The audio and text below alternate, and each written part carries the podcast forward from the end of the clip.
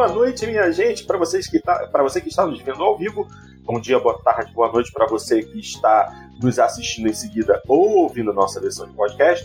Hoje é sexta-feira, dia 25 de março. Sejam muito bem-vindos a mais uma edição do Jogando Papo, podcast, também videocast, onde não basta jogar, é preciso debater edição de número 212 entrando no ar nesse momento, obviamente trazendo até vocês as discussões mais interessantes a respeito dos principais assuntos do mercado de jogos da indústria do entretenimento digital.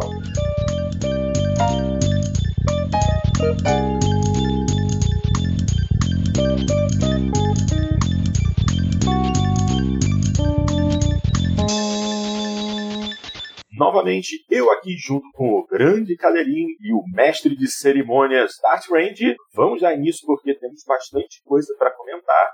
Infelizmente, semana passada é, tivemos um pequeno infortúnio, então não houve possibilidade de gravarmos, mas hoje estamos aqui firmes e fortes. Vamos discutir o que há de mais recente e também algo da semana passada que também foi bem relevante. E eu acho que a gente vai começar por aí mesmo. Eu vou falar a respeito do novo jogo baseado na franquia Harry Potter Potter, obviamente estou falando de Hogwarts Legacy, chega no fim de 2022. É, reportagem publicada pela IGN Brasil, vamos dar uma lidinha e em seguida a gente discute. O aguardado Hogwarts Legacy, novo jogo da franquia Harry Potter, será lançado no final de 2022. A janela de lançamento é no período de festividades, o chamado Holiday Season, mais especificamente em novembro e dezembro. A novidade foi revelada na mais recente edição do State of Play, que aconteceu na quinta-feira, dia 17. Durante a transmissão, o estúdio Avalanche Software mostrou 14 minutos de gameplay no PlayStation 5, destacando tanto o uso de feitiços para combate, quanto as aulas que você, enquanto jogador, terá no castelo que dá nome ao jogo. Como é possível perceber no trailer, detalhes sobre a exploração em Hogwarts, bem como nos arredores e no vilarejo de Hogsmeade, também são grande foco. Há dungeons para explorar, clima dinâmico para vislumbrar, amizades para construir, criaturas mágicas para conhecer e feitiços sombrios para enfrentar. Vale lembrar que o jogo se passa no fim do século XIX, portanto, pouquíssimos personagens da saga principal de Harry Potter aparecerão. E Hogwarts Legacy já passou por diversas controvérsias desde seu anúncio, especialmente devido às declarações transfóbicas de J.K. Rowling. A Avalanche explicou que Rowling não está diretamente envolvida com Hogwarts Legacy, embora ela receba dinheiro da Warner Brothers pelo uso da propriedade intelectual. Uma recente declaração dos desenvolvedores revelou que o jogo permitirá que personagens transgêneros sejam criados pelos jogadores. Entretanto, o presidente da Warner Bros. Interactive, David Haddad, se recusou a criticar Rowling, dizendo que ela tem o direito de ter opiniões próprias. Embora tenha sido destaque em uma apresentação da Sony, Hogwarts Legacy será lançado para Play 4, Play 5, Xbox One, Xbox Series S e X, Nintendo Switch e PC. E é isso aí. Bom, é, falando da franquia Harry Potter em si, eu não sou grande fã, nunca fui. Mas eu acho que a, o, o Dart ele gosta um pouquinho, não é Dart? Gosto, sou bem fã da, da franquia. Eu vi todos os filmes, li todos os livros. E qual é a sua expectativa? E eu gostei desses 12 minutos, assim. Uhum. Em termos de visual, não achei tão, tão bonito quanto eu esperava, mas. Mas a possibilidade de exploração, ter as aulas, eu gostei bastante do que eu vi. Vamos ver se vai vir bom mesmo ou se vai vir uma bomba, né? vamos torcer por isso, vamos torcer por isso. É, Cadelinho, meu querido, boa noite. E você tem algum interesse, alguma expectativa a respeito desse título? É, boa noite a todos que nos acompanham agora, bom dia, boa tarde a quem nos ouve depois. Eu, eu, eu, diria assim, Porto, eu sou. Eu tenho uma posição meio intermediária ali com relação ao Harry Potter, sabe? Eu não uhum. sou, não sou fã da, da, da série, mas, mas, mas assisti os filmes, li. Não cheguei a ler todos os livros, mas li acho que mais, mais da metade deles. Eu tinha parado, acho que na Ordem da Fênix. Deve ser o quarto livro, se não me engano. Uhum. É, o Darth a Ordem da Fênix é o quinto. Quinto, quinto livro. Então, então até avancei relativamente bem na história, assim. E, e eu tenho olhado com bastante carinho para esse, pra esse Hogwarts Legacy desde que ele foi anunciado. Eu, eu achei ele interessante. Eu concordo com o Dart, assim, que do ponto de vista é, gráfico, ele não é não é de saltar os olhos, assim, sabe? Você olha ali, os, principalmente a personagens, a, o, o, desenho facial, né, a modelagem deles, uhum. ele, ele tem um quê, assim, de geração passada. É, ele lembra um pouco é, jogos da, da, da, Rockstar da geração passada, por exemplo. Ele lembra alguns jogos, é, é, jogos da, da Ubisoft da geração passada. Então, ele não, ele não, não, não, causa aquele impacto de nova geração, assim. E eu já imaginava por isso, até porque como é um jogo que vai sair também para o Switch, é, eu imaginei que ele teria que trabalhar com algumas limitações e que até o projeto dele devia levar isso em consideração. Então, eu, eu não estou esperando um jogo assim que seja encantadoramente visual, assim. Mas por outro lado, como o Dart destacou, eu acho que a parte mais legal de todas é, da jogo, e eu acho que é aqui que ele vai ter que apostar as fichas, é precisamente no universo do jogo, porque essa é a parte legal.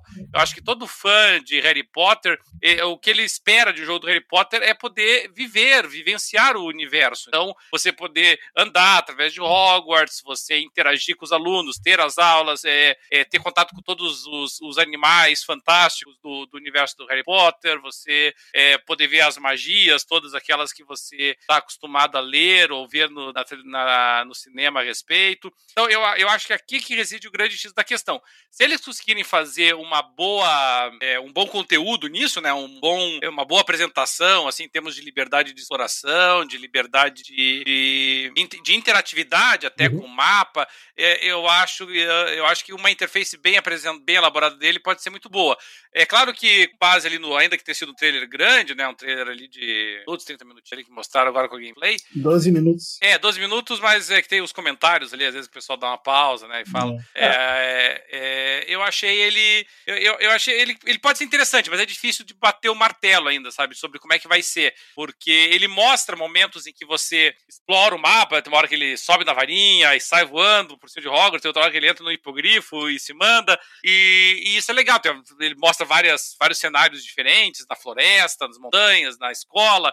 Então eu acho que isso, assim, pra quem é fã do, do Harry Potter, deve ter sido bem, bem legal, deve ter sido bem chamativo. Mas ainda eu, eu precisaria ver mais, assim, como é que o jogo vai se desenvolver, sabe? É, verificar se, é, se você tem realmente essa liberdade ou se o jogo te coloca em determinados cenários do mapa e você tem, tem certas limitações de exploração. Tem que ver, assim, se, se tem muito script, né? Ou se o, o, o, o jogo responde melhor às tuas ações. É, toda essa parte aí eu tô, eu tô curioso para ver. Mas eu, eu acho assim, é, é o primeiro jogo do ambientado no universo do Harry Potter que eu tenho interesse em jogar, sabe, Porto? Eu, eu nunca tive e nunca joguei nenhum outro jogo é, baseado na. Eu já tentei jogar e me arrependi amargamente. Olha aí, ó. um dos jogos anteriores era muito ruim. É, é assim, é, é, muito do feeling, é claro isso, né? Só que o, o, feeling que, que o Hogwarts Legacy passa, pelo menos, não é o feeling de um jogo que vai, vai frustrar os jogadores. Ele é, pode não ser necessariamente assim um, um, Game of the Year, como algumas pessoas já estão até é, dizendo que será, é muito cedo e, o, e o, eu acho que o trailer não, não mostrou tanto, tanta coisa assim pra gente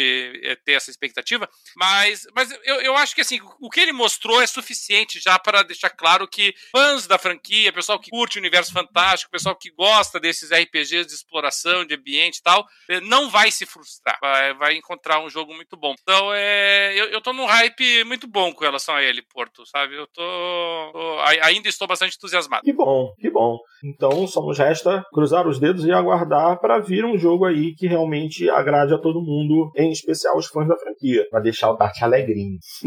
eu, tô, eu tô bem curioso para saber como é que vai ser a parte do chapéu seletor, né? Que no início do jogo o chapéu seletor te coloca numa. numa ah, é? Casas. Vai colocar uma das casas? E qual não casa sei que se a gente que vai escolher se vai ser conforme as características. Sei lá o que, que é vai ser. Ah, é. eles tinham que aproveitar um desses. Tem trocentos desses keys na internet aí pra você é verdade, responda é. qual a sua cor favorita. Se a sua cor favorita é roxo, ah, então você só pode ser Sonserino.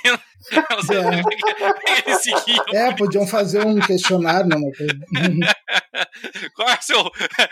Quando você pensa em férias, você pensa nas Ilhas Maldivas, em Londres, não sei o que, ah, então você é lufa-lufa. Eu não, não sei exatamente a lógica. É, mas, mas essa, essa é uma ideia extremamente válida.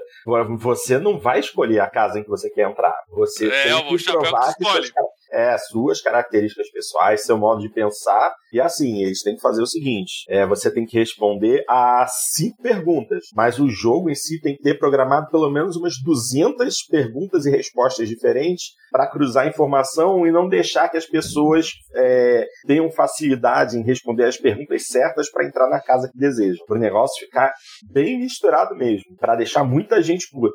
É, me, me, chamou a atenção, o Dart certamente deve ter percebido isso, Porto. No trailer, pelo menos, né, o, o, o, o, personagem do jogador é um personagem assim, que é o mesmo personagem no trailer inteiro uhum. e, e, claramente da Gryffindor. Então, é, isso no trailer está muito claro. Pode, não sei, aí é, não sei se é o trailer que é assim, né? E uhum. dentro de um universo de opções e de liberdade que você terá, ou, ou se não, a história é aquela mesmo lá com aqueles personagens, com Não, é, é, do trailer isso, porque eles falam no, no trailer que vai ser colocado em uma das casas no início do jogo. Pois não, sim, ele fala, mas não tá claro para mim se, se aquilo é uma cena do, do jogo ou se, ou se é fruto de uma escolha do jogador. É, é. Mas eu acho que não, tu não vai ficar necessariamente na Grifinória, não. Tu pode ir pra qualquer uma das casas. É, é, é, é essas são coisas assim que, para mim, são coisas assim mínimas que o jogo tem que respeitar, sabe? É. Todo mundo vai querer ter a liberdade de poder escolher a sua própria casa e tal. Só que, como você falou, Porto, é cada uma dessas escolhas, e para você fazer um jogo é, é, decente, né, em termos uhum de, de, impacto das escolhas do jogador,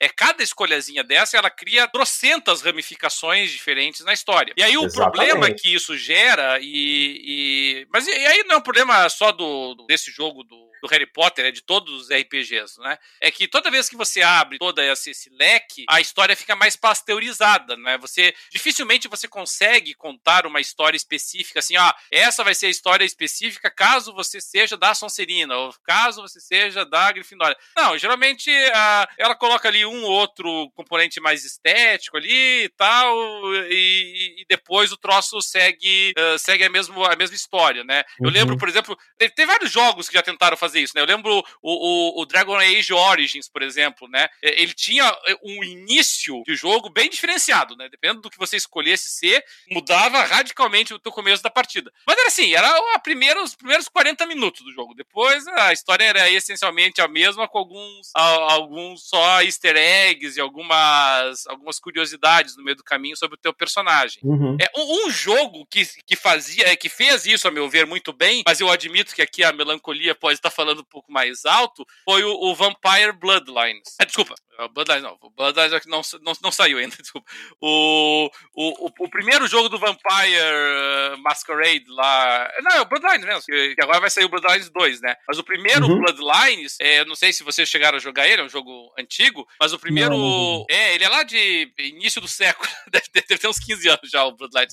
Ele, mas ele fazia isso muito bem, sabe? Você, quem tá ambientado com o universo de vampiro, a máscara, sabe que você tem lá todos os clãs de vampiro, e é, você vê, um jogo de mais de 15 anos, e dependendo do clã que você escolhia, é, tinha muita influência no restante da partida, sabe? Mudava o começo, mudava a, a, abordagem nas missões, mudava as consequências de algumas coisas que você fazia, mudava até a dinâmica do jogo. Você pegava ali, por exemplo, o Nosferato, né, que é um, uhum. é um clã de vampiro que você tem que, pra gente viver no esgoto, era radicalmente diferente de você pegar um toreador, por exemplo. Então era um jogo assim, que ele proporcionou muita liberdade. Eu, eu sempre achei ele muito bem feito nesse aspecto. E, e, e, aí o grande desafio do Harry Potter vai ser esse. Vai ser você ter essa liberdade com é, casas, escolas, né, completamente diferentes e, e, você tentar dar significância para as suas escolhas, do jogador. É uma tarefa difícil. É, é uma tarefa difícil. Vamos esperar para ver se a Warner vai, vai prover é, é essas escolhas e os resultados delas de maneira bastante efetiva nesse jogo. Vamos ver como é que vai ser. Ok? Um, vamos ver aqui.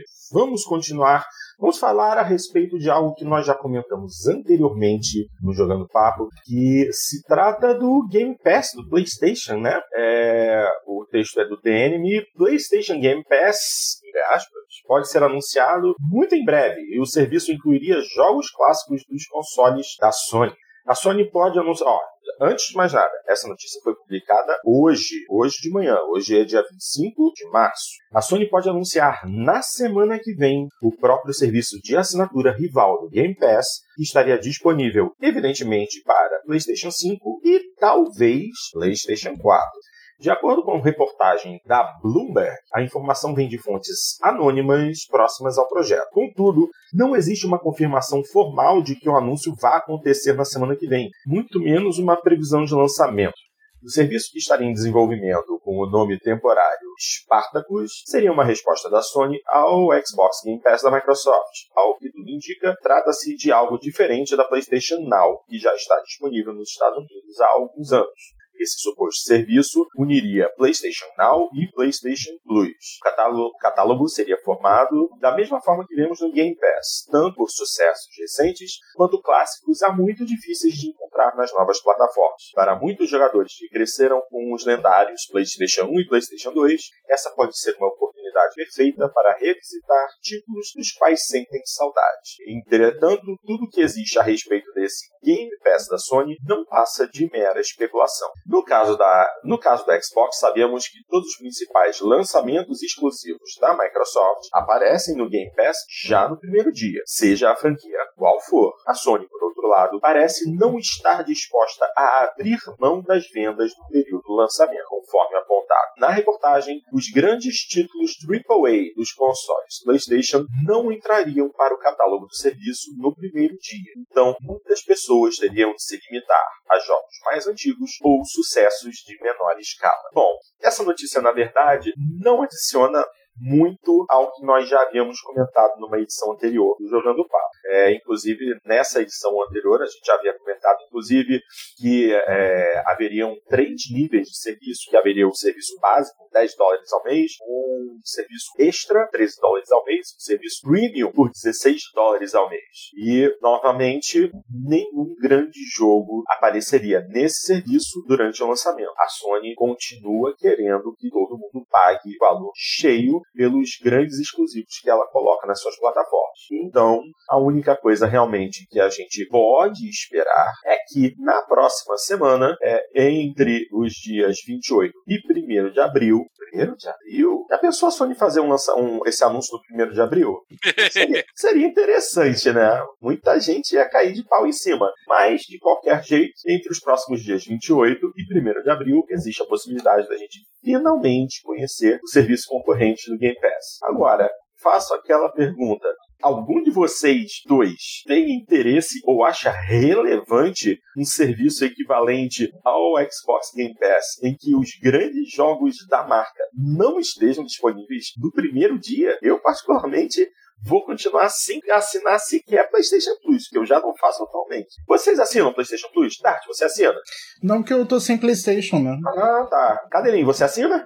Não, eu parei de assinar também, Porto. É, a gente já, já abordou essa questão do, do serviço da, da Sony, acho que uns dois programas, pelo menos, né? Então eu não é. vou me é. alongar muito aqui, porque nós já, já manifestamos nossa opinião é, em programas anteriores. Só é importante notar, né, que aqui é, essa suspeita, né, esse rumor de que os jogos é, AAA, os jogos é, exclusivos da Sony, não estariam disponíveis, pelo menos day one, no serviço de assinatura, que lá no começo era só um rumor meio vago, você perceba que ele, ele vai se mantendo no decorrer do tempo. É? Então, a, a, essa altura do campeonato, nós já podemos dizer com uma certa tranquilidade que vai ser uma surpresa se eles estiverem incluídos, e não o contrário, porque a expectativa generalizada já que está criada é de que eles não estarão incluídos no serviço. E aí realmente é, uma, é um senhor balde de água fria. E, e, e eu, eu parei de assinar o PlayStation, na verdade, porque eu, eu não tenho o PlayStation 5 ainda, né, Porto?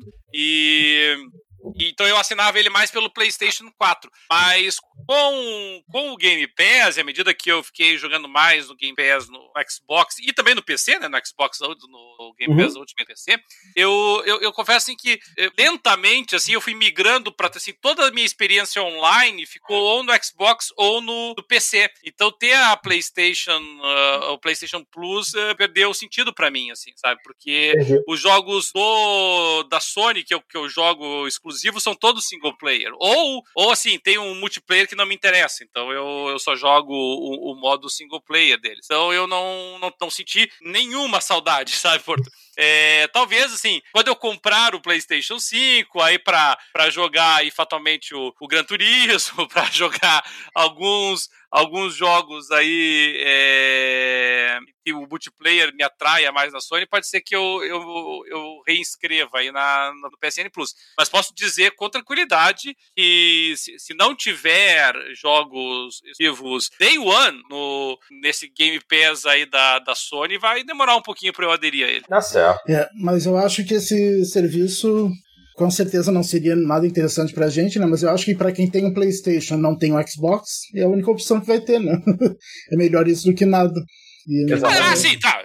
Bem lembrado, Dart, mas isso que o Dart falou é importante, né? Porque a gente fica aqui, é, é a é. visão sempre parcial do negócio, né? Pelo, pela nossa situação pessoal, né? Então, como o, o, a minha perspectiva é de quem joga mais no PC, tem isso. Agora, vamos mudar um pouco a perspectiva. Vamos nos colocar no lugar de uma pessoa que só tem o PlayStation, só tem o PlayStation 4 ou só tem o PlayStation, o PlayStation 5. É, valerá a pena para ela assinar? É, veja, é, eu acredito. Se tiver que... um bom catálogo, né? É, eu acredito que sim. Mesmo é, é, é, bem isso, Dart. Eu acho que o, todos esses serviços de assinatura que trazem muitos jogos com eles, principalmente para nós aqui no Brasil, para nós que vivemos num país que infelizmente os jogos são muito caros e infelizmente a nossa remuneração não é tão boa para que a gente possa comprar tantos jogos quanto nós gostaríamos, eu penso que assim é, é, muito difícil que não vale a pena você assinar, sabe? É muito difícil porque você vai gastar, vamos supor aí, você vai gastar ali ah, 350, 400, 450 reais ao, ao ano nisso. É, atualmente isso,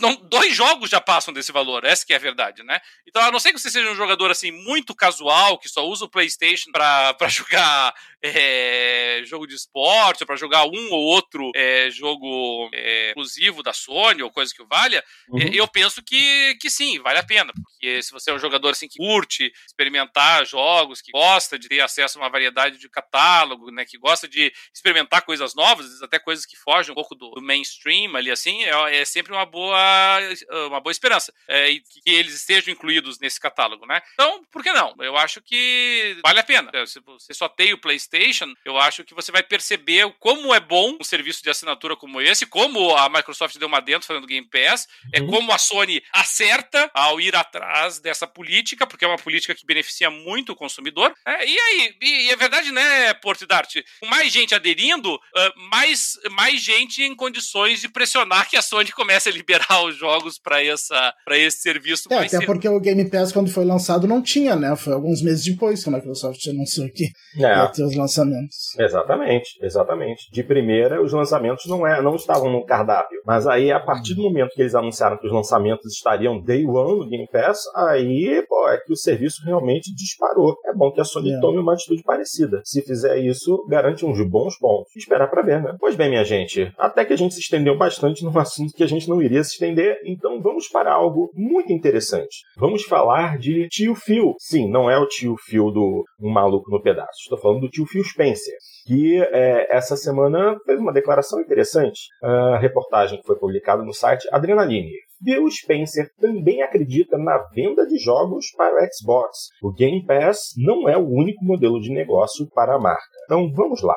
Muito se discute sobre o peso do serviço Game Pass da Microsoft, seja para PC ou Xbox, no que diz respeito às vendas de jogos propriamente ditos. Para Phil Spencer, CEO do Xbox, o, varo, o varejo detém uma parte importante dos negócios da marca. Em um vídeo intitulado Empoderando os Criadores de Jogos em Tudo o que Fazemos, Spencer e Sarah Bond, responsável pela experiência de criador do Xbox, conversaram sobre diversos assuntos, como parte da GDC, mesmo de forma remota. E aí vale uma pausa. Antes de eu continuar, gente, eu trabalhei tanto essa semana que eu simplesmente esqueci que durante essa semana rolou a GDC, para vocês verem. E esse negócio de também da GDC ser completamente digital, é, acho que as pessoas perdem um pouco do interesse, eu não sei. Quando todo mundo está no mesmo lugar para assistir as palestras, as apresentações, isso gera mais interesse e gera mais mídia. Mas é, simplesmente reportar em videozinhos que são publicados na internet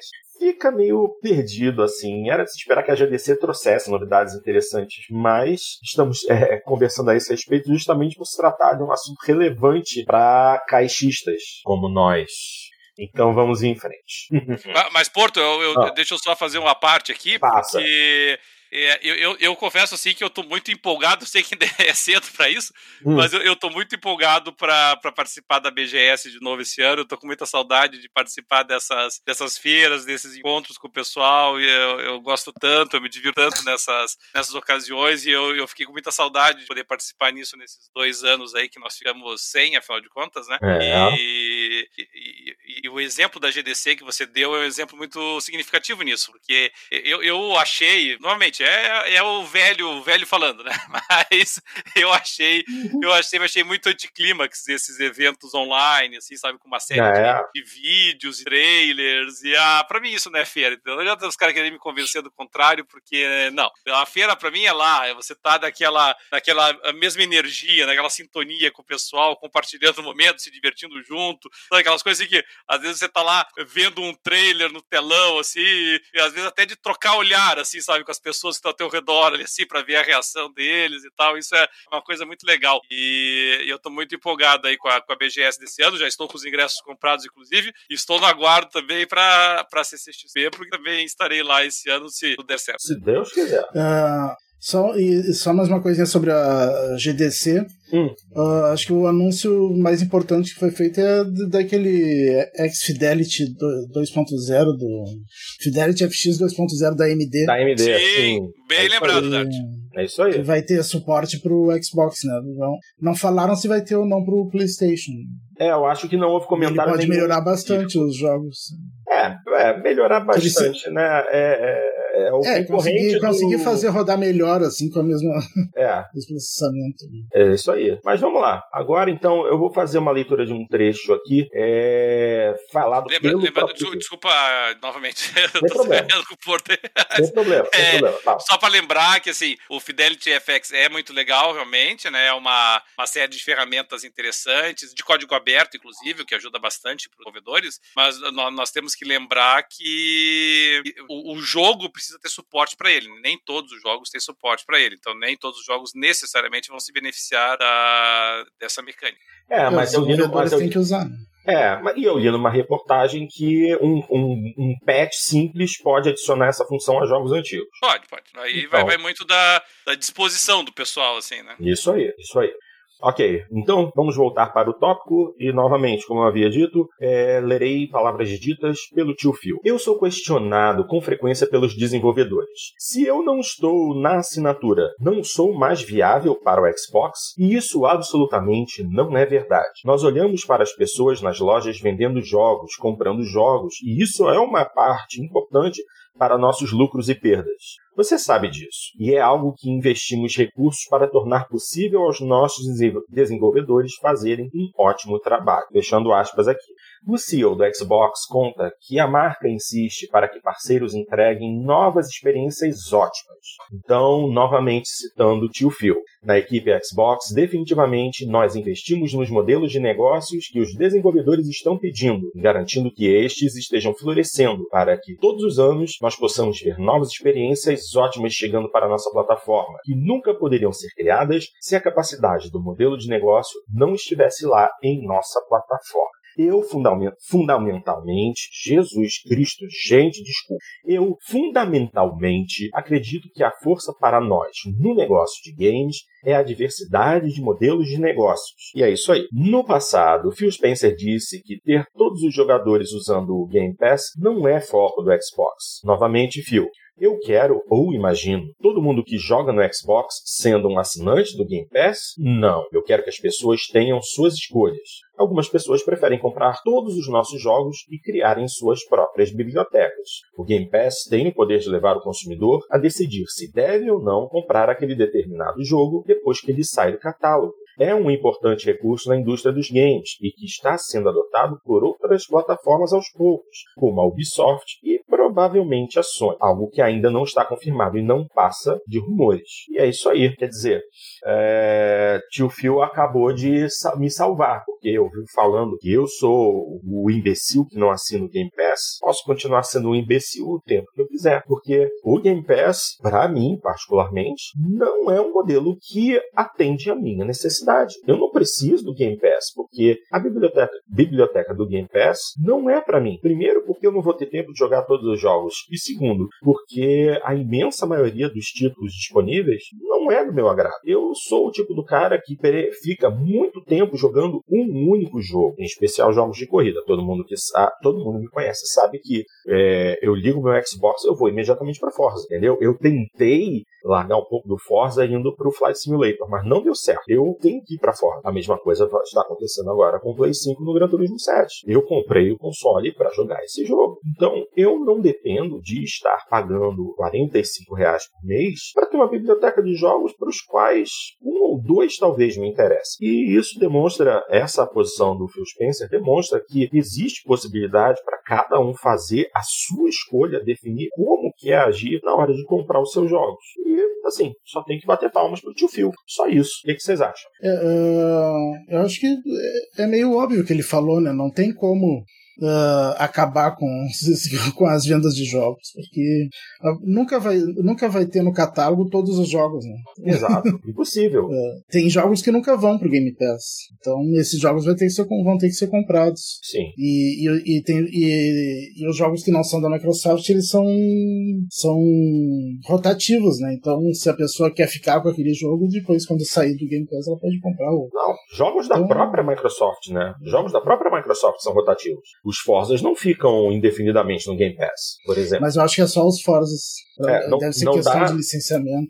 É, eu não sei, não dá para saber. Por exemplo, Ori. Ori tá no Game Pass, mas ele tá no Game Pass desde o início? Sim. É, então, tudo bem. Flight Simulator entrou no Game Pass recentemente. Por quanto tempo ele vai ficar? Será que vai ficar para sempre? Ainda mais um jogo que tem uma monetização barra pesada dentro dele. Ele tem muito conteúdo gratuito, mas é, também tem muito conteúdo pago em Flight Simulator. O que não é novidade, porque Flight Simulator sempre ofereceu conteúdo extra pago dentro do próprio jogo, desde o Flight Simulator 10, há muitos e muitos anos. É, eu acho que o Flight Simulator é um que eles não vão tirar. Eles vão tirar quando lançar um outro, esse daí ficar obsoleto. Talvez. É, vamos ver. É aguardar para ver. Mas eu, eu realmente não sei, não sei.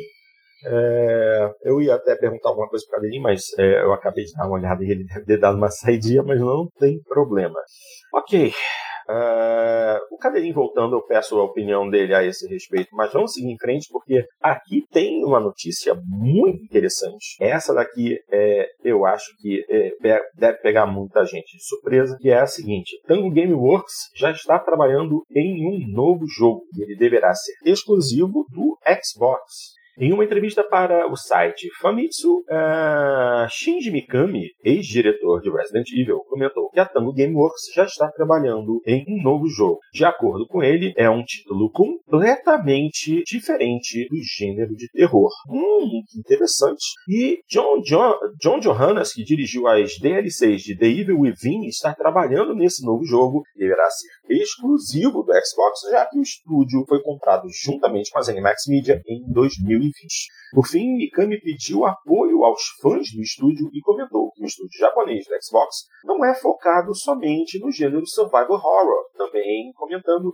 que seu novo jogo, Ghostwire Tokyo, exclusivo temporário do PlayStation, não se encaixa nesse gênero. Ah, Ghostwire Tokyo não é survival horror? Bom, pelo menos os trailers, a impressão que me passa é bem essa. Então vamos continuar aqui. É, John Johannes, que dirigiu as DLCs, está trabalhando em um título completamente novo e que é, o é, que é completamente oposto ao terror. É um jogo muito bom, então fiquem de olhos abertos, disse Shinji Mikami. E ele complementou: Claro, é bom que os fãs pensem em nós como um estúdio com reputação de desenvolver jogos de survival horror, mas também queremos ser vistos como um estúdio que pode criar uma variedade maior de jogos. Vamos lançar mais mais jogos no futuro, começando com Ghostwire Tokyo. Então, por favor, nos dê o seu apoio. Bom, é isso aí. Eu estou particularmente surpreso do Shinji Mikami dizer que Ghostwire Tokyo não é survival horror, porque eu não, assim, não é, não é. Eu sei que Ghostwire Tokyo é survival horror pelo, pelos trailers que eu assisti. Agora, se eles estão trabalhando numa experiência nova, assim, é interessante se ver porque a gente precisa lembrar que é um estúdio japonês, basicamente, e que tem é, um histórico nesse tipo de jogo. Uma coisa completamente nova. Ou pode ser algo muito bom, ou vai ser um completo desastre. Tati, o que, que você acha disso? Uh, eu acho que, na verdade, eles não falaram nada desse novo jogo aí.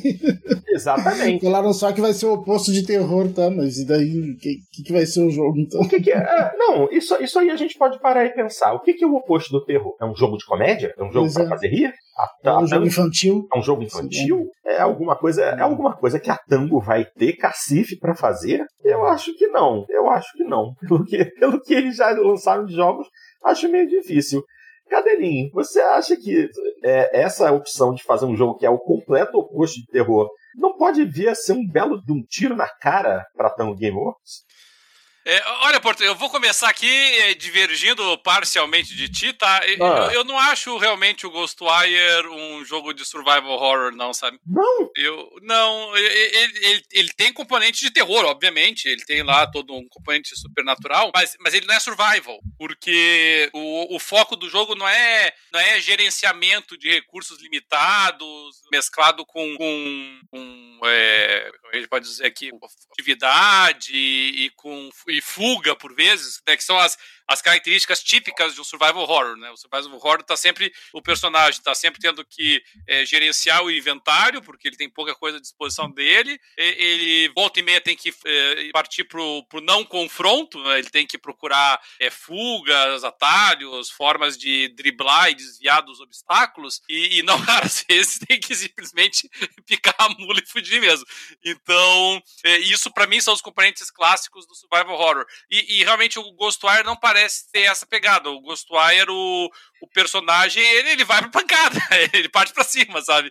Então, ele parece realmente ser um jogo muito mais de ação do que propriamente hum. survival horror. Então, eu, é, essa parte da, do que ele alegou eu não, não me causou estranhamento. É, eu, eu só, só, O que me preocupa um pouquinho é quando realmente um estúdio tem um pedigree para um determinado estilo de jogo, tenta fazer alguma coisa muito diferente. Ah, e, e, aí são as palavras dele, não sou eu que estou dizendo. É ele que tá dizendo que vai ser diferente. E, e são poucos, são poucos os estúdios que conseguem fazer essa transição de forma bem feita, né? Se a gente parar pensar assim nos grandes estúdios, você é, são sempre estúdios assim que, que é, seguem ali a mesma, rezam pela mesma cartilha sempre, né? Os jogos deles não, não fogem muito. Talvez assim, a, a mais radical é, mudança recente é a da, da Playground, né? Que tá saindo de, de fazer jogo de corrida pra fazer Fable. Pra fazer Fable, então, exatamente. Esse eu tô curioso pra ver e preocupado também, né? Porque. Tem, é a, uma... tem a Guerrilla também, né? Que saiu de, de jogo de Killzone pra Horizon. Pra Horizon, é. Então, é, é, é Guerrilla tem uma coisa, né? Porque a, a guerrilha, assim, ela fazia um jogo que não era grande coisa. e aí acertou a mão. É, a, a, o problema é quando você, você faz uma coisa muito bem e você tá partindo pra outra daí. O, o que o Zone era um jogo, assim, mediano. mediano. Então, é. então assim, é, ele, ele, tinha que mudar de, mudar de áreas, né? Agora, claro, também não, não vamos exagerar, né? Não é que a Tango também seja, ó, oh, ela é a incomparável senhora do, survival horror, porque não é o caso. Mas ainda assim me preocupa um pouquinho. Vamos ver. O, o, o Ghostwire Tokyo teve uma recepção morna, né? Já é um mau sinal. É um mau sinal, né? É um mau sinal. Bom, é, eu vou voltar aqui um instantinho porque o Cadelin se afastou por um momento quando eu estava comentando a respeito da declaração do Phil Spencer a respeito da importância das vendas de jogos no Xbox, não apenas depender do modelo do Game Pass. É, é algo é, é válido, não é, o, o Cadelinho? Porque não dá para colocar todos os ovos numa única cesta, concorda? Olha, Porto, eu concordo, mas o fato dele precisar dizer isso eu, eu, acho que é hum. significativo, tá? Eu, eu, acho que é hum. significativo. É, infelizmente, a gente não tem muito acesso aos dados de vendas dos consoles, né? É uma chutação generalizada essa, esses números, mais ainda à medida que, que foram migrando para o comércio online. Porque quando você tinha o comércio físico, você ainda podia pegar os números das grandes redes, fazer um extrapolamento com base na, na, venda do varejo e você tinha uma ideia. Agora, agora a gente nem, nem acesso a isso nós temos. E, e aí a, a, a, experiência que eu tenho realmente é do meu círculo de pessoas mais próximas. Por, e, e eu percebo nitidamente, principalmente usuários de PC, usuários do Xbox, uma queda vertiginosa na, na compra de, de jogos avulsos. Uhum. Eu, é, é claro que pode ser uma análise muito limitada que eu estou fazendo, né? Porque é só das pessoas que me rodeiam. Pode ser também uma, uma análise limitada à realidade econômica do Brasil, né? Em que as pessoas também não têm dinheiro para ficar comprando um monte de jogo aí para gastar 13 todo mês. Sim. Mas, mas eu percebo isso, sabe? Eu percebo que o pessoal que joga no Xbox e que joga no, no PC, eles têm se valido muito realmente do. No, no Xbox, demais até, assim, sabe? No, no, PC, o pessoal ainda faz algumas comprinhas lá no Steam, faz umas comprinhas ali de vez em quando, uma promoçãozinha da Epic, coisa parecida. Mas no Xbox, nossa, é uma queda muito vertiginosa na aquisição de jogos avulsos. E então eu, eu acho que tem gente que tem gente que chama de mendigo PES, né? Que, é. depois que surgiu o Game Pass, só ficam mendigando e não querem comprar nenhum jogo. Já tem isso. As, as línguas falam isso.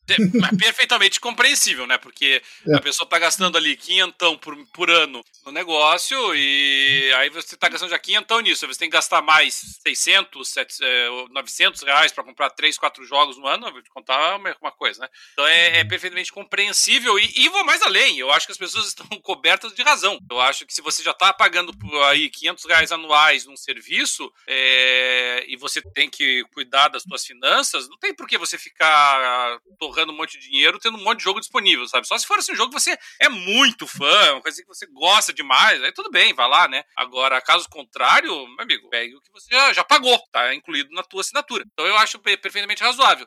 E eu, e eu acho que a tendência vai ser essa, sabe, Porto? Eu, eu acredito, vou cravar aqui que, que jogos avulsos vão, vão deixar de ser vendidos ou coisa parecida, mas, mas eu acredito piamente que o pessoal vai começar a criar serviços é, análogos, talvez, assim, sabe? Você, você comprar, você ter pacotes juntos com a assinatura do Game Pass, né? Nós já vimos isso com a Ubisoft ali, uhum. né? Fazendo o Play. Eu, eu acho que existe uma tendência a, a, se agregar dessa forma, né? O pessoal agora que nós tivemos aí a estreia da série do, do Halo agora, né? É. E, e, o pessoal que tem a Amazon a Prime sabe disso, né? A Paramount hoje, você pode fazer a assinatura dela apartada, mas você pode fazer a assinatura dela dentro do serviço da Amazon Prime também. Então você paga lá a Amazon Prime, que te dá acesso ao catálogo da, uh, da Prime TV, mas se você quiser, você pode assinar a Z, você pode assinar a, a Paramount, você pode assinar a Nickelodeon, enfim, uma série de, de serviços ali que você pode assinar dentro, dentro da Amazon Prime. Uhum. Então eu, eu, eu vejo muito caminhando-se nesse sentido, sabe, Porto? É verdade, é verdade. É, e esse é um caminho sem volta, né? Vamos lá. Vamos então seguir em frente, minha gente, uh, porque agora é uma notícia divertida, por assim se dizer. É, criadores do The Make de Bloodborne anunciam Bloodborne Kart. Ai, ai. Ai, Cristo. Vamos lá. Ninguém merece, cara. Entre uma e outra caçada em Yarnham, nada melhor do que pensar sobre os problemas que o sangue antigo traz disputando uma partida de kart. Após reimaginarem como seria Bloodborne caso tivesse sido criado para PlayStation 1, os responsáveis pelo remake do jogo anunciaram nesta sexta-feira, dia 25, que estão trabalhando no desenvolvimento de Bloodborne Kart. O projeto já havia sido divulgado anteriormente como uma brincadeira de 1 de abril em 2021, mas parece que dessa vez ele realmente está sendo levado a sério. Um pequeno teaser publicado no canal de Lilith Walter mostra que os modelos usados no projeto serão semelhantes àqueles vistos na versão simplificada do jogo. Segundo os responsáveis pelo projeto, Bloodborne Kart será lançado oficialmente quando estiver pronto. Enquanto o anúncio poderia ser encarado como uma nova brincadeira, Walter garantiu em sua conta oficial no Twitter que ele é real e que o trabalho na nova adaptação do jogo da From Software já está em andamento. Lançado em 2015 exclusivamente para o PlayStation 4, Bloodborne permanece até hoje como um dos jogos mais conceituados da From Software. Publicado pela Sony, o título leva os jogadores à cidade de Arnhem, que tem suas ruas tomadas por criaturas bizarras e dezenas de cidadãos dedicados a atacar todos que vêm pela frente. O sucesso do game, que traz inspirações nas obras de H.P. Lovecraft, motivou a criação de um remake lançado no início do ano para PC. Reproduzindo as partes iniciais do jogo, o trabalho reimagina como o game poderia ser caso tivesse sido desenvolvido dentro das limitações do primeiro PlayStation. Embora Nossa, tenha... que maravilha. É, tá, vá, vá, do céu, como esse cara é chato. é. Ah, esse jogo aqui é tão bonito, como é que ele ficaria feio? quero jogar ele feio, não quero jogar ele bonito. Ai, Jesus. Embora tenha se tornado um dos games mais elogiados da desenvolvedora japonesa, Bloodborne não recebeu nenhum patch de atualização para o PlayStation 4 Pro nem para o PlayStation 5. Tampouco há indícios de que uma sequência possa ser lançada. No entanto, há tempos, é, há tempos circulam rumores de que o game pode ganhar uma remasterização para o console mais recente da Sony, que também seria disponibilizado para PC. Aí você jogaria, né, Dark? Bloodborne a nível de PlayStation 5 e também PC. Não, não jogo porque é From Cara, então pra que você tá reclamando, cara? Deixa quieto. Porque é um jogo que é bonito, daí vão lançar uma versão feia do jogo que é bonito. Mas é um já existe. eu não gosto, mas ele é um bonito. Mas já existe a versão feia, já dá para jogar no PC. Isso que eles estão fazendo hum. é mais um jogo baseado na versão Sim, feia. Sim, é isso que eu acho ridículo terem lançado. Ai, Dart. Agora, agora, vamos ser sinceros, né? Se, se tem uma coisa que, que, que, que é, rende spin-offs, e spin-offs tem nada a ver com o negócio, é esses joguinhos de kart, né? Pelo amor de Deus. Porque os, os caras sugam o que dá lá do, do Mario Kart, né? Porque já, já teve de tudo, né? Eu não sei se vocês lembram. A, a, Konami já fez um, que era o Crazy Racers, que até o Drácula, o Drácula do Castlevania tá lá dirigindo um kart. É. O, o Pac-Man já teve um jogo de kart. O Crash Bandicoot já teve. O Diddy Kong já teve. O Garfield já teve. O Bob Esponja já teve. O, os Muppets já tiveram. O Mickey já teve. Madagascar. Looney Tunes. Uh, Little Big Planet teve o dele. O, o Sonic. Sonic, Sonic o, e o, o Sega All Stars. O Guerra nas Estrelas, né? Teve o, o, o jogo de, de corrida. É, o, e, uh, o Tic Teco, o Walt Disney. Nossa, é uma infinidade de jogo genérico. Mas cara. agora, Bloodborne não tem nada a ver, né? Com isso. Por favor. Tá mas, mas, mas o que, que o tá, tá aparecendo... Tá aparecendo primeiro de abril do, uh, antecipado isso daí. É, mas aparentemente dessa vez o jogo realmente está em. Esse, esse joguinho de cartas está em desenvolvimento. Você pode ter certeza que vai ser um joguinho super simples, devem ter uns, uns quatro ou cinco personagens no máximo, umas duas ou três pistas, realmente só para dizer que o que era primeiro de abril se tornou realidade. É, vai ser alguma coisa assim, honestamente. O Bernardo aqui no chat Diz que estão zoando o, o Bloodborne. deixa o meu Bloodborne em paz, ele eu, lembro, eu, lembro, eu até hoje o, o meme, que eu, eu, dei muito mais risada do que eu deveria, aquele meme, que aparece a, a, a Zelda falando pro Link assim. Link, nós fomos destruídos, a guerra devastou tudo, fome e tudo mais. Onde você estava? E aí aparece o Link no Mario Kart. É. Nesse nível mesmo. Muito bom. Esse é um meme bom. Esse é um meme bom. Ah, minha gente, minha gente. Acreditem se quiser, acabaram as notícias. Mas o programa não acabou, porque temos. Eu tenho que é, fazer uma faxina geral na casa. Primeiro, é, eu tenho que. Com, primeiro, vou é, cumprir a primeira promessa. É, quem, foi, quem foi aí no chat que me encheu o saco que eu tinha que fazer um mini review de Gran Turismo 7? Porque chegou a hora de eu fazer. Um monte de gente. Um monte de gente, né? Então, chegou a hora de eu fazer um mini review de Gran Turismo 7. Eu não tenho roteiro aqui, não tenho nada escrito na minha frente, não tem nenhum arquivo aberto na tela do meu computador. Eu vou falar o que vem ao meu coração depois de ter fechado o modo carreira de Gran Turismo. E, é... e, os nossos, e os nossos espectadores eles podem assistir a 5 minutos da mini review e por mais dois, dois reais você pode assistir os próximos deles. Cara, é. Puta, começou. Começou. Eu vou chegar lá, cabelinho. Você tá apressadinho. Oh, oh, olha só. Vamos lá. Vamos lá. Eu vou chegar nessa parte. Vamos, vamos, vamos começar fazendo mais ou menos como um review normal. Vamos falar a respeito do que é visível e do que é tangível. Bom, é, vou começar pelo mais importante: interface gráfica do jogo, porque eu geralmente sou apaixonado pela interface gráfica de Gran Turismo. Sempre fui, mesmo no Gran Turismo 5, teve uma das, uma das interfaces mais nojentas de se usar, eu gostava acreditem se quiser. Mas Gran Turismo está visualmente bonito quando você entra no jogo. Assim, a primeira surpresa é que a, o que você vê de cara ao entrar no jogo não é o mapa, não é o mapa do jogo, e sim uma tela com duas opções, escrito é, é, Mapa Mundi e Music Rally, rally musical. E aí você fica assim, ah. Bom, o modo rally musical, ou seja, você correr ouvindo músicas e tentar alcançar os, os, os objetivos é, de, de, concluir a corrida dentro do, do tempo da música, não é uma opção dentro dos menus do jogo, é fora. Isso daí já pegou de surpresa. Aí você, é, inclusive, quando você começa a jogar o jogo pela primeira vez, você não tem acesso ao mapa mundo do jogo. Eles te mandam pro rally musical. Faça a primeira corrida do rally musical. Quando você tiver terminado, você tirou sua primeira corridinha, aí você tem acesso ao mapa mundi. E o mapa mundi é basicamente aquilo que a gente conhece do Gran Turismo 1, 2, 3, 4, 5. Você tem um mapa com vários pequenos locais onde estão cada uma das funções do jogo. Num lugar você tem a área de licenças para você poder tirar sua carteira de pilotagem. No outro você tem a loja de carros usados. Sim, temos carros usados no jogo. Ótimo. Temos a, a Brand Central, que é a loja de carros novos. Agora você tem a loja de carros lendários, que é assim, você tem que ter bala na agulha para poder comprar alguma coisa ali dentro, que são carros que, no geral, estão acima de 2 milhões de créditos de jogo.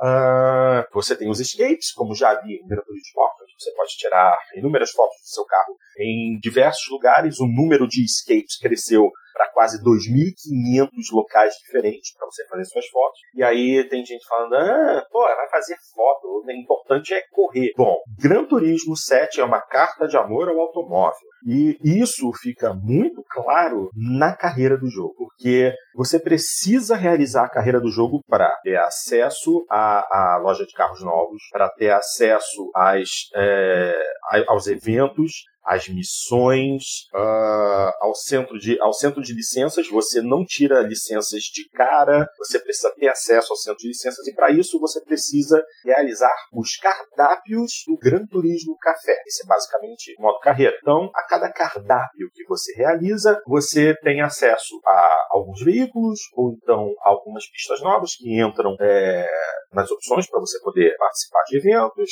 Uh, ou você também é, tem acesso a campeonatos, campeonatos esses que dão bastante dinheiro, isso é bom, mas assim, a gente já vê uma certa desvirtuação do propósito original do modo carreira e das lojas de compra de carros, quando uma das primeiras coisas que você vê quando você vai comprar um carro é você deseja comprar créditos ou deseja adicionar créditos da PlayStation Store. Essa foi a primeira coisa que pegou, porque é, já vamos direto para polêmica. Em Gran Turismo Sport, você tinha compras de jogos, de, jo de jogos, você tinha compras de carros.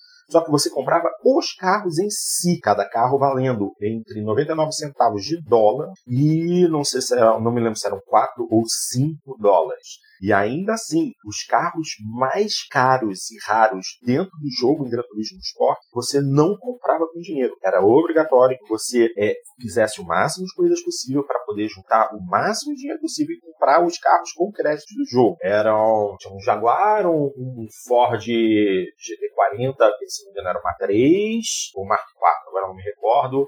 É, tinha mais alguns outros carros que agora não, não, não estão batendo na minha memória, mas você precisava juntar 20 milhões de créditos em Gran Turismo Sport para poder comprar esses carros. E quando você comprava esses carros, a sua conta de dinheiro no jogo zerava e você precisava continuar correndo mais para juntar dinheiro de novo. Era chato? Era, mas não era impossível. Agora é quase impossível. Porque a decisão de, ao invés de vender carros, vender pacotes de créditos, foi assim, um verdadeiro assinte. Se você levar em consideração que o pacote de créditos mais caro, que são 2 milhões de créditos, custa 15 dólares, e você tem carros de 20 milhões de créditos, efetivamente você vai precisar gastar 150 dólares para comprar um carro virtual no jogo. Isso é um completo absurdo. Um completo absurdo. Exploração total. E a coisa piorou na semana passada, quando é, a Polyphony Digital decidiu realizar uma atualização do jogo. Essa atualização trouxe uma série de problemas. O servidor de Turismo 7, na quinta-feira da semana passada, precisou ficar desligado por mais de 24 horas, se não me engano, foram 30 ou 32 horas sem ninguém poder jogar o jogo. Ah, esse é um outro detalhe. O modo single player depende de uma conexão à internet. Você não avança na carreira se o seu jogo não estiver conectado aos servidores da Polyphony Digital. Isso é outro absurdo, mas vamos em frente.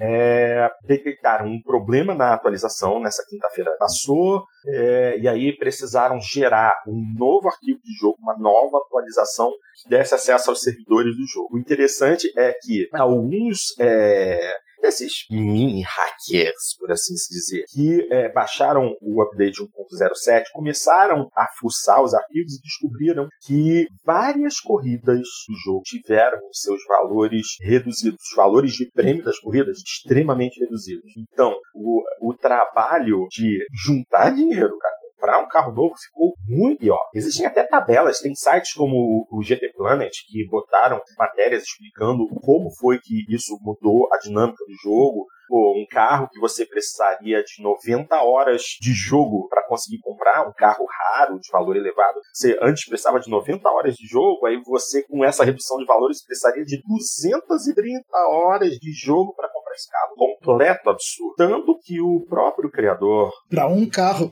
É, para um carro, para um carro. Isso é inacreditável. Tanto que o próprio criador de Gran Turismo, né, o Kazunori Yamauchi, precisou via público comentar que existem planos para fazer alterações, que a ideia dele é que o jogo não dependesse das microtransações, mas que também é uma ideia dele que os valores dos carros no jogo refletissem os valores dos carros no mundo real. E aí você para e pensa, ok, mas assim, falando, estamos falando de videogame, estamos falando de escapismo, a gente está falando de você jogar para se divertir. E não de você jogar 3 mil corridas se você quiser comprar um único carro. Porque o próximo, carro, o próximo, carro, o próximo complemento, o próximo complemento você vai ganhar o teu salário no final do mês do jogo. Você então. Eu ia, eu ia comentar, eu ia falar, eu ia falar um negócio agora que o Caio Nogueira botou nesse exato momento no chat. Gran Turismo 7 simulador de NFTs. Porque o carro, para você conseguir atingir, comprar um carro sem gastar dinheiro real, são mais de 200 horas de jogo. Porra, esse carro tem que ter um valor de uma NFT, porque é esforço demais para quem quer comprar um único carro, tendo que fazer trocentas mil corridas, trocentas horas de jogo para obter isso. É um completo absurdo. Completo absurdo. Eles quiseram fazer a simulação perfeita até nisso, né? De, de tu ser, impossível tu comprar esses carros. e a gente joga esses jogos justamente para dirigir os carros que a gente nunca vai ter, né? Não, mas então, mas... Espera, espera até você ter que trocar o para-choque do teu Audi RS lá. Não, mas, então, mas a questão é essa. O Dart, o Dart fez um comentário interessante. O Kazunori Yamauchi, a equipe do Gran Turismo, decidiu criar criar uma economia dentro do jogo que se aproximasse à economia do mundo real na hora de você juntar dinheiro para comprar carros. Eu entenderia isso, eu entenderia isso, se uma porra de um set de pneus de corrida não custasse 36 mil créditos. 36 mil créditos para comprar um kit de pneus de corrida é mais caro do que você comprar uma série de carros no jogo. Tem carros muito mais baratos. Ok, são grandes carros, tipo Toyota Prius. Mas, ainda assim, pelo amor de Deus, você pagar o valor de um carro num conjunto de pneus ou num, num sistema de suspensão Porra, 100 mil créditos para adicionar óxido nitroso, para adicionar nós. Isso é completamente é uma, é uma viagem total. Então, se ele vai fazer, se ele quer que haja uma economia balanceada dentro do jogo, até mesmo os, uh, os upgrades têm que estar calçados num determinado nível de realidade, que não estão. Aí você para e pensa, pô, o, pô, o Bernardo acabou de falar o que eu ia comentar. A vida real já não é chata o suficiente. Eu amo sentar na frente do videogame para pilotar os carros de Gran Turismo. Só que você espera que haja uma recompensa por isso. E essa recompensa está muito difícil de ser alcançada. E o jogo só piora nessa situação. Bom, só piorava. Porque Vou dar uma pausa no mini review para ler uma reportagem que saiu hoje é, falando justamente sobre reajustes na economia do jogo. É, a comunidade de Gran Turismo 7 não está feliz com a forma como a desenvolvedora tem lidado com o jogo e a Polyphony Digital reconhece o erro. Em uma postagem no blog oficial do PlayStation, o presidente Kazunori Yamauchi pediu desculpas para a comunidade e prometeu melhorias que chegarão em breve. Na publicação, o executivo reconhece os recentes problemas que têm afetado o jogo, como a longa queda do servidor e a atualização que afetou a economia e o sistema de recompensas do título, enfurecendo muitos jogadores. Então, abro parênteses aqui, abro aspas para Kazunori Yamauchi. Sabemos que esta não é a experiência Gran Turismo que vocês esperam e oferecemos como um gesto de desculpas um pacote de créditos não pagos de um milhão de créditos para todos os jogadores que possam ter sido afetados. Então, é, ele fecha, fecha aspas aí, o pacote em questão será adicionado às contas para jogadores que acessarem o jogo até o dia 25 de abril. E aí também é interessante citar o seguinte: jogadores que compraram a edição de aniversário de 25 anos de Gran Turismo, a versão física ganharam 1 milhão e 100 mil créditos. A versão digital ganharam 1 milhão e 500 mil créditos. Então, esse é o momento para quem não jogou Gran Turismo pegar esse jogo. Até 25 de abril vocês ainda têm como pegar um milhãozinho de créditos, que é um bônus até relativamente bom, dá para comprar bastante coisa com esse dinheiro. Vamos continuar aqui com a leitura da reportagem. Esta não será a única ação da desenvolvedora, que também promete uma atualização pensada de acordo com as reclamações feitas pela comunidade. As novidades estão previstas para chegarem a partir de abril, com outros updates adicionais acontecendo até lá, como a adição de carros e novas pistas. Então, vamos aqui nos bullet points. Primeiro, aumento de recompensas em eventos na última metade do World Circuit em aproximadamente 100% na média. Ou seja, os eventos do World Circuit, que são eventos do Gran Turismo Café, deverão ter um aumento de até 100% no valor de prêmio. Adição de recompensas mais altas para quem terminar as experiências de circuito com resultados em ouro ou bronze. Isso é bom. Aumento das recompensas em corridas online. Essa, infelizmente, não vai contar para mim, porque eu não sou assinante do PlayStation Plus, mas quem joga online vai ganhar créditos extras. A inclusão de oito novos eventos de endurance, ou seja, é, corridas de longa duração, às missões. Essa, essas também terão configurações de recompensas aumentadas. E aumento do limite topo de créditos de 20 milhões para 100 milhões de créditos. Além disso, aumento na quantidade de carros usados e carros lendários em oferta a qualquer momento. Bom, como jogador de Gran Turismo, vendo o que eu vi nessas semanas em que eu joguei o jogo, esses são pontos muito bons. Só de você poder acumular 100 milhões faz com que você, pelo menos, não precise zerar sua conta para comprar determinados carros do jogo. Isso é bom. É até interessante lembrar que no Gran Turismo Sport o limite também era de 20 milhões, só que quem comprasse o DLC do Lewis Hamilton e completasse as corridas, os desafios do Lewis Hamilton, ganhavam o, também esse limite de 100 milhões e tinha e recebiam esses 100 milhões para gastar com os carros que quisessem no jogo. Bom, o aumento do limite já ajuda bastante. Por fim, a Polyphony Digital também revelou estar trabalhando em outras mudanças, como o aumento do valor de pagamentos por recompensas em tempo limitado, adições aos eventos World Circuit, corridas de longa duração, missões, é, tomadas de tempo online e, talvez mais interessante, e essa é importantíssima, a possibilidade de vender carros. Por que, que não tinha isso no lançamento do jogo? Uma coisa básica na economia de Gran Turismo sempre foi: você ganhou um carro de prêmio, você pode vender esse carro por uma boa perda, porque uh, o histórico de Gran Turismo dita que na venda você só recebe um terço do valor total do veículo. Mas, poxa, só da possibilidade de você poder vender o carro e não ficar com duplicatas, como acontece atualmente, aliás, não, atualmente, se você ganhar dois do mesmo carro, o segundo você pode eliminar da sua garagem sem ganho financeiro nenhum. Então, se a gente puder vender nossos carros, como aconteceu em Gran Turismo 1, 2, 3, 4, 5, 6, já é uma grande coisa. Então, já dá até para perceber que essa história de você não poder vender os carros já estava incluído em toda esse, todo esse planejamento de microtransações que foram enfiados pela nossa goela abaixo no jogo. Bom, vamos lá. É... Vale lembrar que esses problemas não foram os únicos a atrapalhar a experiência do título. É... Recentemente, jogadores descobriram que é possível farmar créditos sem jogar usando o serviço Remote Play. Eu vi como é que é isso. É complicado cacete, mas tem gente fazendo 3 milhões de créditos por dia. Então já tem gente aí é, que em menos de uma semana tá com dinheiro completo no jogo, podendo comprar qualquer coisa.